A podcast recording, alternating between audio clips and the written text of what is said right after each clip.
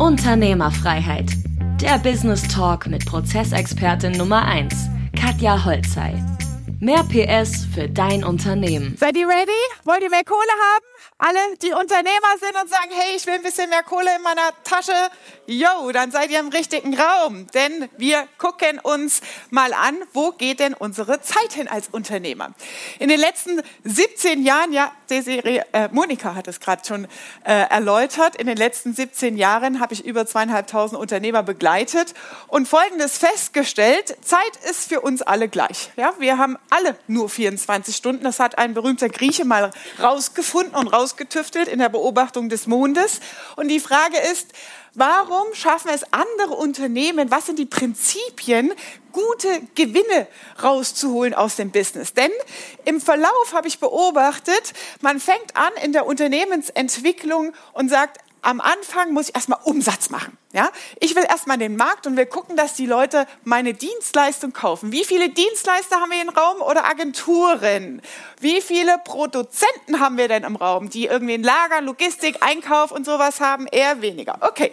Also, das heißt, wir starten und wollen unsere Dienstleistung verkaufen. Dann haben wir auch mal die Rolle rückwärts zwischendrin und sagen, hm, hat nicht so ganz geklappt in diesem Monat mit dem Umsatz, aber wir wollen einfach immer weiter wachsen. Wir fangen an, Mitarbeiter einzustellen und unsere Zeit wird immer weniger. Man hat das Gefühl, okay, jetzt habe ich extra Mitarbeiter eingestellt, aber ich arbeite mehr und es bleibt auch nicht mehr auf dem Konto hängen. Ja, da schauen wir jetzt rein, was die Zeit- und Geldfresser sind, denn hier haben wir Thorsten, der mit seiner Tochter als Beispiel, ähm, ein Kunde von mir gesagt hat, so, weißt du was, ich bin Rechtsanwalt und ich komme jeden Abend nach acht nach Hause und ich habe kein Bock mehr. Was ist das Problem? Er ist Fachmann und Spezialist. Ja, ihr seid Marketing-Experten hier. Ihr habt Agenturen, Dienstleistungen. Ihr seid Coaches und Experten in dem, was ihr tut. Der junge Mann hat Jura studiert. Aber wie führe ich ein Unternehmen? Was mache ich mit meinen sieben Mitarbeiterinnen? Wie führe ich das profitabel und werde zum Unternehmer? Das lernt man natürlich in dieser Konstellation nicht. Das ist die nächste Entwicklungsstufe, bevor der Gewinn, der dann übrig bleibt, als Investor für mich interessant wird, mich um Immobilien, Aktien, NFTs und andere Dinge zu kümmern, damit das Geld passiv für mich arbeitet. Heutzutage ist es ja modern, passives Kapital zu haben, passives Einkommen. Nur wir müssen erstmal Einkommen generieren, bevor wir es investieren können, dass es passiv läuft. Das heißt, wie viele von euch kennen diese Situation? Man steckt im Hamsterrad fest, man wächst aufwärts, Mitarbeiter kommen rein und man fragt sich irgendwann so, hey, Warum mache ich das Ganze eigentlich? Sind da einige von euch im Raum? Ja, die sagen so, hey, es ist schon ganz schön anstrengend. Es gibt Lösungen. Wir schauen hier mal rein in die Lösungen. Ja, das ist tatsächlich die Situation, wie es dann aussieht in einer Anwaltskanzlei. Heutzutage läuft das auch digital. Das heißt, wenn wir digital arbeiten im Agenturbusiness, sind das unsere Asana-Boards oder Trello-Boards, die so voll sind, dass wir keinen Überblick mehr haben. Das ist tatsächlich dann so im Hamsterrad mittendrin feststecken. Und als Prozessexpertin sage ich immer, wir wollen einen begehbaren Kleiderschrank haben.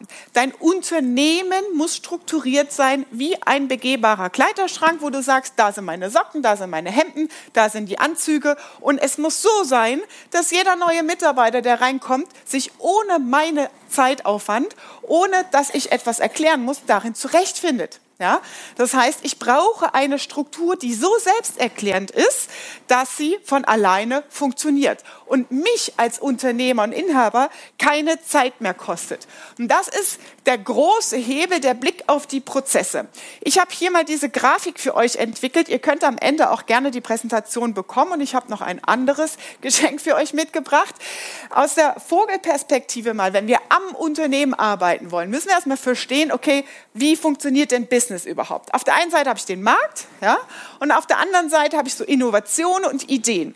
Das Wichtigste, liebe Leute, das ihr mitnehmen solltet, ist die Trennung der Projekt- und Prozessebene. Weil hier in der Prozessebene wird die Kohle gemacht. Das sind wiederkehrende Abläufe, Angebote, die geschrieben werden und das bestimmt, was will mein Kunde. Wenn mein Kunde sagt, ha, ich will ein anderes Angebot oder kannst du das noch größer machen oder anders, dann ist es erstmal ein Projekt, eine Idee. Und den Fehler, den die meisten Unternehmer machen, ist, sie vermischen das. Dann hast du hier Mitarbeiter, die in ihrer Tagesstruktur versuchen abzuarbeiten und du kippst einfach eine Idee über den Zaun und dann sagen die, ja, was soll ich denn jetzt machen?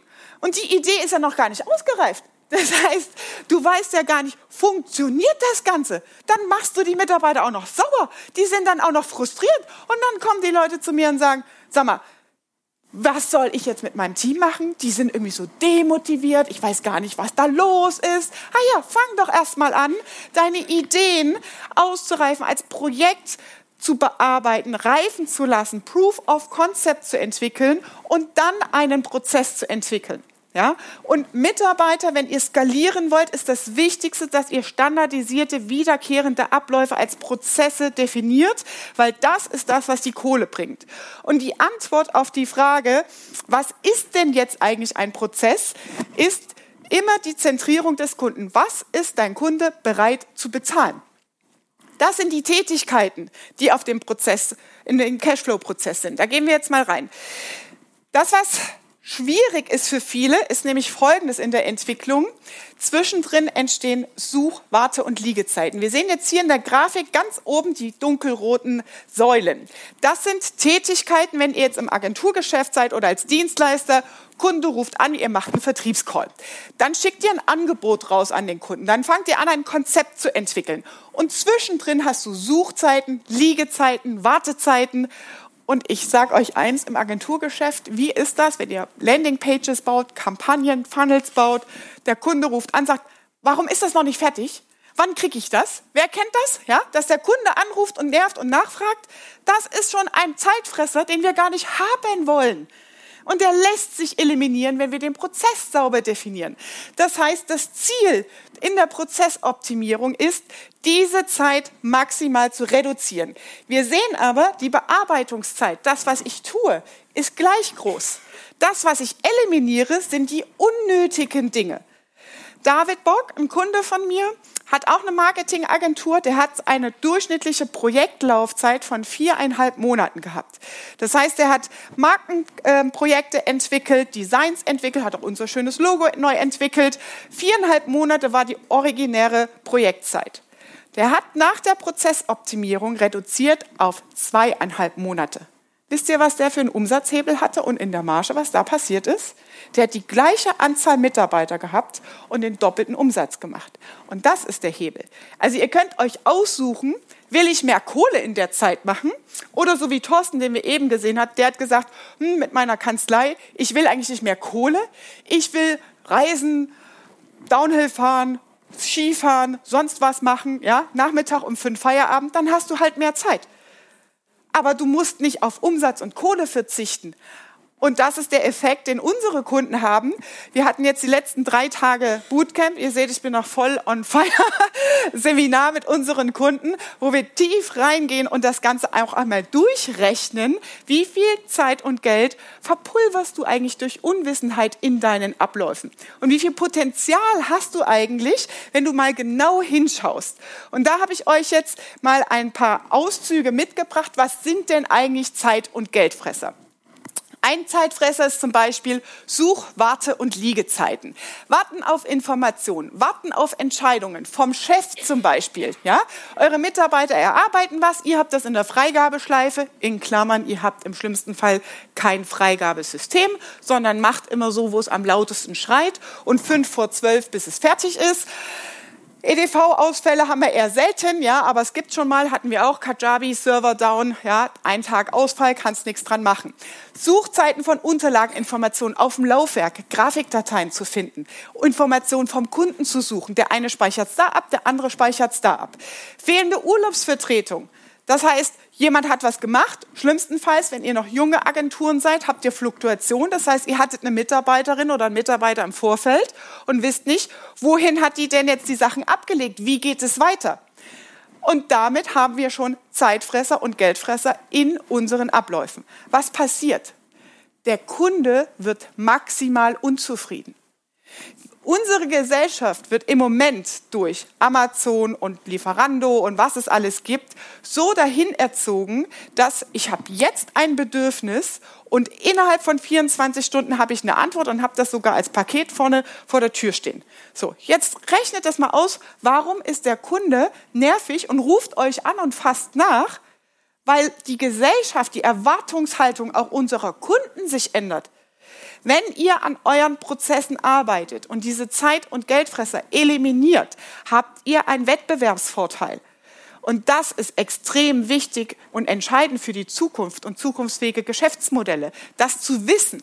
Was sind Tätigkeiten, die hier, das sind ja alles Rückfragen, ja? Das ist ja bezahlte Arbeitszeit. Wenn jemand da sitzt und irgendwie eine Datei sucht, den Kollegen fragt, das ist ja alles bezahlte Arbeitszeit, wo nichts passiert, was dem was den Kunden interessiert. Ja? Und das ist das, was unsere Marge immer kleiner machen lässt. Was ist die Antwort darauf? Klare Rollen und Verantwortlichkeiten zu schaffen. Das heißt, es fängt an mit der ersten Stellenausschreibung überhaupt. Gibt es eine Stellenbeschreibung? Was soll diese Person tun? Wie sieht das Tätigkeitsprofil aus? Welche Unterlagen gehören dazu? Welche Arbeitsanweisungen, Checklisten gibt es, dass die Person auch die Dinge richtig tut? Ja? Dann Datendokumentensteuerung, definierte Zeitziele. Wir haben erstmal beim David ewig gebraucht, um überhaupt messen zu können, wie lange dauert denn ein Ist-Projekt? Viereinhalb Monate. Wer von euch kann ad hoc sagen, wie lange das Kundenprojekt dauert im Durchschnitt? Ja, das ist ein sehr kleiner Anteil. Wie viele sagen so, hey, es wäre eigentlich cool, wenn ich das mal wüsste, ja? So. Und da fängt es schon an, ja? Kennzahlen sind relevant. Wenn du in Thailand in der Hängematte sitzen willst, am Unternehmen arbeiten willst, dann steuerst du dein Unternehmen am Handy, aber du brauchst die Zahlen dazu. Ja? Und die kriegst du, indem du halt wirklich deine Prozesse klar aufräumst. Ein zweiter Geldfresser, den habe ich euch hier mitgebracht. Warte, ja, genau. Ähm, ah nee, jetzt bin ich äh, durcheinander. Jetzt machen wir den erst. Zweiter Geldfresser sind Fehler, Nacharbeit und Rückfragen. Wer kennt das? Im der Organisation kommen Mitarbeiter und sagen, wie war das nochmal? Okay, es sind so viele, ich gebe euch einen Geheimtipp. Die erste Regel in meinem Einarbeitungsleitfaden für mein Team und meine Mitarbeiter steht, habe ich sogar zusätzlich noch als Video aufgenommen. Heißt es, wenn ich was erkläre, stehst du mit Stift und Zettel neben mir und ich erkläre Dinge nur einmal. Also schreib auf und du sorgst dafür als Mitarbeiter, dass du den Auftrag, die Aufgabe verstanden hast. Du schreibst bitte mit. Das hat dann dazu geführt, dass die Emma irgendwann kam, oh warte, ich hol das Handy, mach Sprachmemo an. und dann, ja, Mitarbeiter sind letztendlich die, die günstiger sind und die können sich den Auftrag auch nochmal anhören, nochmal abspulen. Aber deine Geschäftsführerzeit, wenn du einen Laden mit 20 Mitarbeitern hast, die ist die wertvollste Zeit. Du bist unersetzbar, weil du die Kompetenz hast in deiner Branche. Du hast das Business aufgebaut. Und darum geht es wirklich, deine Zeit gezielt und effizient ein einzusetzen. Was passiert nämlich in der Kommunikation? Es gibt die Kurve des Vergessens. Das heißt, nach zwei Tagen hat ein schlauer Hirnforscher mal herausgefunden, haben wir 80 Prozent der gesprochenen Kommunikation wieder vergessen. Jetzt überlegt mal, warum ihr ständig alles von vorne erklärt wo eure Lebenszeit hingeht, Aufgaben, Reihenfolgen, Erwartungshaltung permanent erklären zu müssen. Weil 80 Prozent nach zwei Tagen sowieso weg ist. Und wenn du verstanden hast, dass das normal ist, wie unser Gehirn funktioniert, dann fängst du an, an deinem System zu arbeiten, damit deine wertvolle Geschäftsführung und Lebenszeit nicht permanent dahin reinfließt. Also Fehler, Nacharbeit und Rückfragen heißt, es gibt keine Standards in Abläufen, es gibt keine klar definierten Schnittstellen. Ja, gerade bleiben wir mal an einem Beispiel Marketingagentur. Wir haben eben gesehen Copywriting, Texte. Du hast einen Text, ja, dann willst du ein Video dazu, brauchst eine, brauchst ein Foto dazu. Das muss synchronisiert sein. Und der Letzte, der da drauf guckt, muss sagen, okay, ist das gesamte, ist die ganze Anzeige, die Kampagne passend zum Ziel des Kunden? Wenn du fünf Schnittstellen dazwischen hast und kein interessiert, was der nächste macht, dann kommt am Ende Murks raus. Du regst dich wieder auf und sagst, ah, immer muss der Chef drüber gucken. Und das ist der allerschlimmste Fehler. Wenn ihr diesen Gedanken im Kopf habt und sagt so, immer muss ich als Chef hinten dran, immer muss ich rein, dann fängt es bei dir an, du erziehst leider das System, dass sie immer an, sich an dir ausrichten. Und damit erziehst du in deiner Kultur mit deinen Mitarbeitern automatisch, dass die Stapel auf deinem Schreibtisch wachsen. Weil du der bist, der es am besten weiß. Wichtig ist, pack das Wissen in die Prozesse. Warum funktionieren bei Startups Exit-Szenarien so gut? Weil drauf geguckt wird, wie ist die Struktur im Unternehmen. Dann ist ein Exit geil. Wenn es entkoppelt ist, wenn das Wissen im Unternehmen steckt, wenn die Rollen, Verantwortlichkeiten und Strukturen entkoppelt vom Geschäftsführer und Inhaber und Gründer laufen, dann ist es spannend. Wenn ihr das jemals anstrebt, einen Exit zu haben, dann ist das essentiell für die Entwicklung eures Geschäftsmodells, das zu verstehen. Wie definiert man Rollen und Ansprechpartner? Mangelnde Auftragsklärung unlesbare Kopien, Flüchtigkeitsfehler, Tippfehler. Ja? Wie viele Kunden habt ihr gehabt mit einer Landingpage oder einer Kampagne, die gesagt haben, hey, da ist ein Rechtschreibfehler oder mein Fachbegriff ist nicht richtig geschrieben worden? So, ja, klar, ja, passiert. Aber das, was schlimm ist, ist nicht, dass der Fehler passiert, sondern die Unterbrechung, die Arbeitszeit. Wir rechnen pro Unterbrechung 20 Minuten bezahlte Arbeitszeit. Das heißt, der Kunde ruft an, dann gibt es eine E-Mail, es wird weitergeschickt, dann wird darüber diskutiert. Das ist eine Stunde bezahlte Zeit, die Nonsens ist, die nicht hätte passieren dürfen und müssen, wenn es besser vorbereitet wäre, wenn du Prozessstandards definierst, einen Onboarding-Prozess für Mitarbeiter hast, klare Rollen und Verantwortlichkeiten hast und klar geregelt ist, wo liegt was ab. Jetzt kommen wir auf die äh, vorangegangene Folie das Thema ist oft der Fall, viel hilft viel. Das heißt, man denkt so, ah, der Umsatz wächst und ich komme irgendwie nicht hinterher, ich stelle einfach noch ein paar Leute ein. Ja? Aushilfen. Was kommt raus? Genau das hier. Du hast Schnittstellen.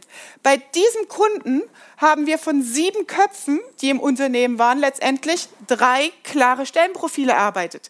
Und die festangestellten Mitarbeiter haben gesagt, ah, die Aushilfen, die bringen gar nichts, ja, die machen nur alles durcheinander. Warum? Wenn du keine Prozesse und keine klare Definition hast, dann passiert Folgendes, die arbeitet hier 30 Prozent, kommt nach der Uni vorbei, legt es irgendwo hin, ist zwei Tage nicht in der Firma und du generierst wieder Suchzeiten. Du generierst wieder Unterbrechungen, Informationen, die fehlen, um Umsatz zu machen. Bei Porsche funktioniert das Prinzip, aber die machen das halt ganz systematisch. Da ist es nämlich folgendermaßen, und das macht Sinn, das mache ich in meiner Firma letztendlich auch, ja, weil das ganz clever ist, geht aber nur, wenn du Rollen und Verantwortlichkeiten und das hier hast, ein klares Qualifikationsprofil. Das heißt, wir haben Festangestellte mit klar definierten Aufgaben und Tätigkeiten und Warum hat Porsche das entwickelt? Weil sie sagen so, mh, hm, wir dürfen keine Mitarbeiter mehr einstellen, das produziert alles zu viele Kosten, aber wir müssen ja an Zukunftstechnologien arbeiten. Ja, wie mache ich das denn jetzt? Strategische Projekte einfach obendrauf auf die To-Do-Liste, aber die Leute, die sind ja ausgelastet. Also werden die Routine-Tätigkeiten aus dem Tagesgeschäft in die zweite Reihe verlagert. Das heißt, wenn du bei Porsche zum Beispiel mit einem Oldtimer ein Ersatzteil bestellst, dann ist das ein wiederkehrender standardisierter Prozess in der Datenbank. Da gibt es eine Checkliste und ein Werkstudent oder Praktikant arbeitet den nächsten ein. Das heißt, die erarbeiten auch die Checkliste, wo muss ich klicken, wo muss ich was ablegen, wie komme ich vorwärts, ja, und wie löse ich die Bestellnummer aus und kontrolliere nochmal, dass es richtig ist. Und die Voraussetzung ist, dass die vier Wochen übereinander überlappend eingestellt werden und wieder rausgehen. Und so haben die nur durch die Standards, wie bei McDonald's, ja, jeder Typ, der auf der Straße rumläuft, kann ja einen Burger machen bei McDonald's, weil das Wissen im Prozess liegt, in der Anleitung, in der Tätigkeitsbeschreibung. Und dann machen Aushilfen, Praktikanten, Werkstudenten etc. Sinn wenn das wiederkehrende Routinetätigkeiten sind.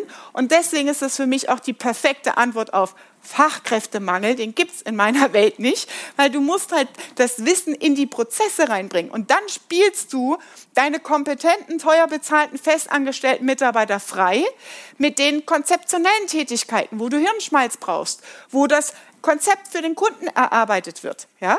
Geht nur, macht nur Sinn wirklich, wenn Qualifikationsprofile klar definiert sind, wenn Arbeitsanweisungen da sind, dann funktioniert. Ansonsten ist das, wie wir es hier sehen, echt ein Fehler zu sagen, ich stelle einfach mehr Leute ein, ja, weil es nicht hilft und dadurch kommst du nicht vorwärts. Wie sieht das Ganze aus? Wie gehen wir dann vor? Ich habe euch mal hier ein Beispiel mitgebracht und ja, ich bin ein Verfechter von manuellen Dingen an der Stelle, weil ein Scheißprozess ist am Ende ein scheiß digitaler Prozess. Und wenn du das erste Mal sowas machst und in eine Software reingehst, in Miro reingehst, in Excel oder sonst was reingehst, dann bist du, verzettelst du dich die ganze Zeit. Und der Hebel liegt darin, mit den Mitarbeitern sowas zu entwickeln. Das heißt, wie liest man das Ganze? Vorne am Ausgang könnt ihr auch ein Buch von mir mitbekommen. Da ähm, könnt ihr das auch einmal mitnehmen. Wie liest man das? Ein Prozess liest man von oben links nach unten rechts. Oben links ist der Anfang, unten rechts ist das Ende. Das sind die Rollen und Tätigkeiten. Hier steht niemals ein Name drauf. Weil am Ende kommt nämlich raus, dass dieser Mitarbeiter am Ende keinen Job mehr hat. Und dann führst du nämlich nicht mehr die Prozessaufnahmediskussion, sondern eine politische Diskussion. Oh Gott, oh Gott, dann habe ich ja keine Tätigkeit mehr. Mhm. Ne? Nein, es werden Rollen beschrieben, Kunde, Webseite, Einkauf, Projektleiter etc. Keine Namen. Wer das macht, und wie es am besten funktioniert, definierst du hinterher, wenn du weißt, welche Anforderungen im Tätigkeitsprofil notwendig sind. Und dann gehst du Schritt für Schritt die einzelnen Prozessschritte und Tätigkeiten durch. Und das Grüne und Rote sind die Potenziale, die Zeit und die Geldfresser. Das heißt, bevor man sowas aufnimmt, muss man grundsätzlich erstmal wissen, dass zum Beispiel Nacharbeiten, Rückfragen und solche Dinge, dass das keine Tätigkeit ist. Weil das ist dann nämlich ein Problem, dass sie auf so einen roten Zettel kommt, zu sagen, das stimmt irgendwie nicht, das passt nicht, das muss überarbeitet werden. Und dann kann man hier schon als Idee, äh, als Checkliste mal drei Stichpunkte aufnehmen, wo man sagt, okay, eigentlich wäre es gut, wenn wir dafür einen Gesprächsleitfaden haben. Ja? Luftfilm, kennt ihr alle? Jonas Eisert, ja? Exzellent. Ich bin Kundin bei denen, ja? Ich liebe es, weil genau das haben die gemacht. Was ist der erste Prozessschritt? Ja? Grafiken analysieren, gucken, was will der Kunde, eine Auswahl geben. Es gibt klar definierte Übergaben und Schnittstellen. In einer Affengeschwindigkeit machen die exzellente Leistung, weil die wiederkehrenden Tätigkeiten in Checklisten, Arbeitsanweisungen so runtergebrochen sind, dass Wissen im Prozess liegt.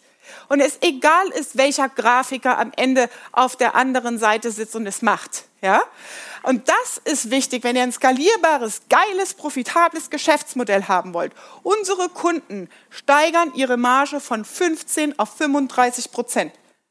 Mehr als eine Verdopplung und das in ein paar Monaten, weil du weißt, wie funktioniert das Ganze. Ja, ihr habt jetzt solche Augen und denkt so, scheiße, das sieht super kompliziert aus. Wir helfen euch dabei, wenn ihr das wollt. Wie setze ich das jetzt endlich um? Ja, weil es liegt wirklich im Detail und äh, man braucht sehr viel ähm, Detailerfahrung, auch in welchen Geschäftsmodellen, wo kommt eine Wiederkehrungsschleife rein, bis eine Entscheidungsraute hier am Ende rauskommt und so weiter. Nur erster Schritt, was ihr machen könnt, und da verrate ich euch auch noch einen Tipp, bitte keine Checklistenpunkte auf die Prozesslandkarte. Was ist der Unterschied? Auf dem Prozess wird immer nur beschrieben, was wird gemacht. Das heißt, ich führe mit dem Kunden ein Gespräch zur Auftragsklärung. Was will er eigentlich haben? Was ist seine Vorstellung? Wie ich das Gespräch führe, was ich ihn frage, das ist die Checkliste. Ich habe Kunden gehabt, die sind zu mir gekommen, oh Gott, ja, ich habe so eine lange Wand gemacht und 180 Punkte sind da drauf. So, ja, Mann, du hast die Checklistenpunkte dazwischen reingebastelt, ja? Das macht man ja auch nicht, ja? Dann wirst du nie fertig, ja? Also wichtig ist erstmal, was wird gemacht? Was ist das am Ende, was der Kunde bekommt, ja? Und was sind die Tätigkeiten und die Checklisten sind am Ende, wie wird's gemacht. Das Ergebnis nach so einer Prozessaufnahme, das ist der erste Schritt, ist natürlich nicht, okay, morgen ist alles geil. Das erste, was ihr habt als Ergebnis erstmal, die Mitarbeiter sind super motiviert, weil sie sich gehört fühlen, weil die Probleme hochkommen. Diese Zeit- und Geldfresser, das sind diese demotivierenden, frustrierenden Dinge im Tagesgeschäft, wo die Leute sagen so, auf mich hört ja sowieso keiner, ich muss hier wieder rausgehen. Ja? Das heißt, erster Punkt. Zweiter Punkt ist, ihr habt Schnittstellen und Verantwortlichkeiten. Wie viele habe ich erlebt, die gesagt haben, jetzt weiß ich endlich, was du machst zum Kollegen. Weil der eine Kollege macht ja nur hier oben, das ist das Tätigkeitsprofil von dieser Person. Ja? Und dann gibt es ein paar Schnittstellen in die Nachbarabteilung und das hier ist das Tätigkeitsprofil dieser Person. Die sitzen aber in drei verschiedenen Räumen oder arbeiten im Homeoffice und wissen nichts voneinander.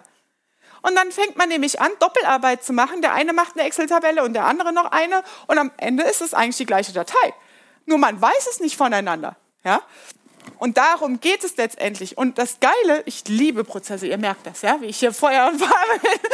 Ähm, das Geile aus diesen Prozessen, du kannst Stellenprofile daraus ablesen. Das heißt, wenn du hier die Rollen und Verantwortlichkeiten hast, ja, siehst du, okay, den brauchen wir nicht mehr, ja, aber du siehst auch vom Qualitätsmanagement, was gehört bei der aufs Tätigkeitsprofil, was muss die eigentlich machen, die Person. Und wen muss ich recruiten? Kunden sind bei mir im Bootcamp gewesen, haben gesagt, ah, ich glaube, wir müssen noch einen Lagerlogistikmitarbeiter einstellen. Ist immer am Ende der Prozesskette, Lagerlogistikmitarbeiter. Dann haben wir im Bootcamp, mache ich das mit euch, da haben wir so kleine Gruppen, dann nehme ich für euch selbst so einen Prozess auf. Ja, ihr könnt ein Beispiel mitbringen.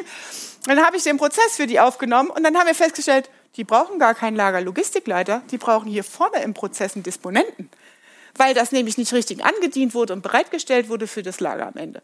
Aha, okay. Das heißt, du kannst viel bessere, sinnvolle strategische Entscheidungen treffen. Und das Geilste ist noch dazu, du guckst, okay, was von den Sachen kann ich eigentlich digitalisieren? Weil da hängt der nächste Schritt zur Marge drin. Ja? Wirklich maximal vorwärts zu gehen. Nach so einer Prozessaufnahme kommt dann sowas raus. Ja? Das heißt, wir haben hier die roten und grünen Punkte, wo wir sagen, das sind die Zeit- und Geldfresser, das läuft alles scheiße, das müssen wir optimieren. Ja? Und dann hast du eine riesen To-Do-Liste hier mit 19 Punkten und 370.000 Euro, wo ihr dann sagt so, alter Vater, ja, das war ein Unternehmer, da haben die Mitarbeiter, ja, es wäre schon ganz schön, wenn wir mal eine Weihnachtsprämie kriegen würden, ein bisschen Bonus so, hm, so. Dann machst du so einen Workshop mit denen und sagst du, okay, 370.000 Euro, wie sieht's aus mit Bonus? Habt ihr Bock auf Bonus? Ja, dann müssen wir halt jetzt mal die Liste abarbeiten, ja. Und das ist unfassbar. Guckt mal hier unten, was die haben Stress auf dem äh, auf der Baustelle gehabt. 16 Kranktage im Durchschnitt. Was kostet mich das jetzt? Das 56.000 kann ich einen neuen Mitarbeiter dafür einstellen, weil die anderen alle genervt sind. Und das liest du aus so einer Prozessoptimierung raus. Das schafft dir Transparenz. Und so kommen letztendlich auch die großen Zahlen zusammen. Wir haben ja eben gehört, arbeite mit Zahlen, 3,7 Milliarden Euro. Ich mache das schon sehr, sehr lange, wie ihr seht. Die größte Zahl sind die drei Milliarden. Das ist ein Patent, äh, das ich angemeldet habe. Die anderen Millionen, also wir müssen jede Woche das aktualisieren. Letzte Woche, wie gesagt, die letzten drei Tage haben wir ein Bootcamp gehabt, kommen nochmal 1,7 Millionen dazu. Ich habe einen Hausbauunternehmer gehabt, der hat in zwei Tagen 30 Millionen mehr aus dem Prozess, weil wenn du so einen Prozess aufnimmst und der steht davor und sagt so, jetzt kann ich ja dreimal so viel Umsatz machen, wenn wir das alles digitalisieren. Und wir sind ja hier Onliner, ja. Das heißt, wir wissen ja auch Zapier und welche Anwendungsschnittstellen es sehr schnell gibt, ja. Da ist Musik drin. Das heißt, kurz zu mir, ja, ich bin die Prozessexpertin Nummer eins und die Geldfee, weil ich eben in kürzester Zeit über die extrem lange Erfahrung, die ich das schon mache, mit anderen Unternehmern halt entsprechend die Potenziale in die Kassen gespielt habe. Und das ist das, ja, was mein eigenes Unternehmen habe ich halt sehr schnell skaliert. Ich war halt früher als Solopreneurin unterwegs, sehr lange ich habe mich gefreut, dass Porsche anrief, nachdem ich natürlich, ich habe bei AMG Porsche Daimler gearbeitet, das ist da, wo die Prozesskompetenz auch herkommt, Projektmanagement gemacht, Motor, Gasmotor entwickelt für 42 Millionen Euro und so weiter, Patentanmeldungen gemacht und als Porsche dann anrief, ja, Frau Holzheim, kommen Sie doch mal wieder vorbei bei uns, machen Sie mal ein Projekt auf Sylt, machen Sie mal Prozessoptimierung da, dann ist das natürlich so Ego-Ritterschlag, ne, so. Und irgendwann habe ich dann gesagt, naja, Wirtschaft funktioniert halt so, ja, immer in Konjunkturphasen. Könnte sein, nach dem langen Hoch, dass mal wieder eine Krise kommt. Ich muss mir mal ein paar Gedanken machen, dass ich ein bisschen Kohle auf die Seite lege. Weil wenn so eine Krise kommt, ja, dann musst du halt aushalten. Ich wusste nicht, dass die Krise, die kam, dann Corona heißt. Ja? Das heißt, ich habe vorher die Entscheidung getroffen, zu skalieren und habe das, was ich meinen Kunden erzählt habe, wie man Checklisten, Standards entwickelt etc., einfach selber gemacht. Ja? Meine ersten Mitarbeiter haben sechs Monate gebraucht, zu verstehen, warum nervst du mich die ganze Zeit, dass ich alles aufschreiben soll, was ich mache? Ja, weil ich weiß, ja, du bist gerade Werkstudent und in einem Jahr bist du hier weg. Und dann macht das ein anderer und ich will den nicht arbeiten. Ich kann dir nicht sagen, welchen Knopf du auf einer Kamera drücken musst. also brauche ich gern eine An Anweisung, eine Checkliste von dir. Das heißt, ich habe dann sehr, sehr schnell selber skaliert, Social Media, YouTube, Podcast findet ihr. Auf YouTube ist gerade unser Loftfilm äh, frisch online gegangen diese Woche. Guckt da gern mal vorbei. Ähm, Instagram, LinkedIn, überall unterwegs, Awards gewonnen und nächstes Jahr seht ihr mich auf ein paar mehr Bühnen. Ich muss ein bisschen auf die Tube drücken. Wie kommt ihr jetzt zu den Kennzahlen? Das erste ist, die Prozesse zu definieren. Das ist jetzt mal ein ganz kleiner Mini-Prozess. Wenn ihr als Chef, das ist eure Hausaufgabe, gebe ich euch mit, sagt, ich, es hängt alles an mir, ja? ohne mich läuft hier nichts, dann ist die erste Frage, was sind deine Kompetenzen, wo du sagst, das kann nur ich machen? Und wenn ihr alle Tätigkeiten, Anfrage geht per Mail, Instagram, Facebook ein, Erstgespräch, Einscannen und Erfassen, Analyse der Kundendaten, Angeboterstellung etc. pp. Hier steckt das Wissen drin, das, was grün umrandet ist. Und dann ist, sind das die ersten Positionen, die besetzt werden, die du delegieren kannst über Checklisten. Dann sagst du, okay, das sind meine Kennzahlen. Wie viele Anfragen generiert, wie viele Termine wurden gemacht, wie viele Mandate wurden eingelegt. Das ist dann die Standard-Checkliste für die Kundenanalyse dazu. Anzahl Angebote. Und so misst du in allen Prozessschritten, läuft mein Laden. Ich bin schon fertig. ähm, ich überspringe ganz schnell die erste Frage ist, was ist mein Kunde bereit zu bezahlen? Ja, das ist dein Cashflow-Prozess. Dann gibt es Unterstützungsprozesse, die notwendig sind. Ja, wir brauchen leider Gottes in Deutschland eine Buchhaltung, das sagt das Finanzamt. Und da wollen wir hingucken, dass wir sowas nicht haben. Das sind Dinge, die einfach entstehen. Wie fängst du an? Erster Schritt, Vogelperspektive. Schau deine Firma von oben an und erstelle eine grobe Prozesslandkarte. Was sind alles Haupttätigkeiten? Und dann fängst du hier in deinem Haupt-Cashflow-Prozess an, diesen aufzunehmen. Und dann hast du in kürzester Zeit mehr Kohle auf dem Konto. Wenn du Unternehmerfreiheit willst, wie wir es bei Thorsten gesehen haben, hier war es dann Dachstein Malediven, der war dann direkt im ersten Jahr sechsmal im Urlaub mit seiner kleinen Tochter dann auch zusammen Urlaub gemacht. Dann trag dich gern bei uns ein für ein kostenloses Konzeptgespräch oder kommt einfach mal gerne auf ein Bootcamp vorbei. Hier habe ich euch jetzt noch mal was mitgebracht. Jetzt bin ich auch schon am Ende. Monika, vielen Dank. Ihr könnt gerne die Unterlagen bekommen und auf diesem schönen Pokerchip, den ihr auf euren Sitzplätzen hattet, könnt ihr eure Tab die Tabelle mal runterladen. Da habe ich das Wissen meiner letzten 17 Jahre reingepackt. Wie viele Mitarbeiter habe ich? Welche Geld- und Zeitfresser habe ich bei mir vielleicht auch in der Firma? Und dann könnt ihr ablesen aus der Tabelle, wie viel Kohle liegt bei mir eigentlich begraben. Da ist locker eine Rolex drin, sage ich euch blind. Ja? Also, hier auf dem Pokerchip bekommt ihr die Tabelle und die Unterlagen könnt ihr auch gerne ähm, direkt anfordern. Ich freue mich, euch auf Social Media zu sehen. Verpostet, verlinkt, highlightet mich, schickt mir gerne Google-Bewertung und wir sehen uns dann auch gerne draußen. Dankeschön. Das war Unternehmerfreiheit. Der Business Talk mit Prozessexpertin Nummer 1, Katja Holzhey. Du willst keine Folge mehr verpassen, um dein Unternehmen mit PS auf die Straße zu bringen? Dann abonniere jetzt den Podcast und folge Katja auf Instagram.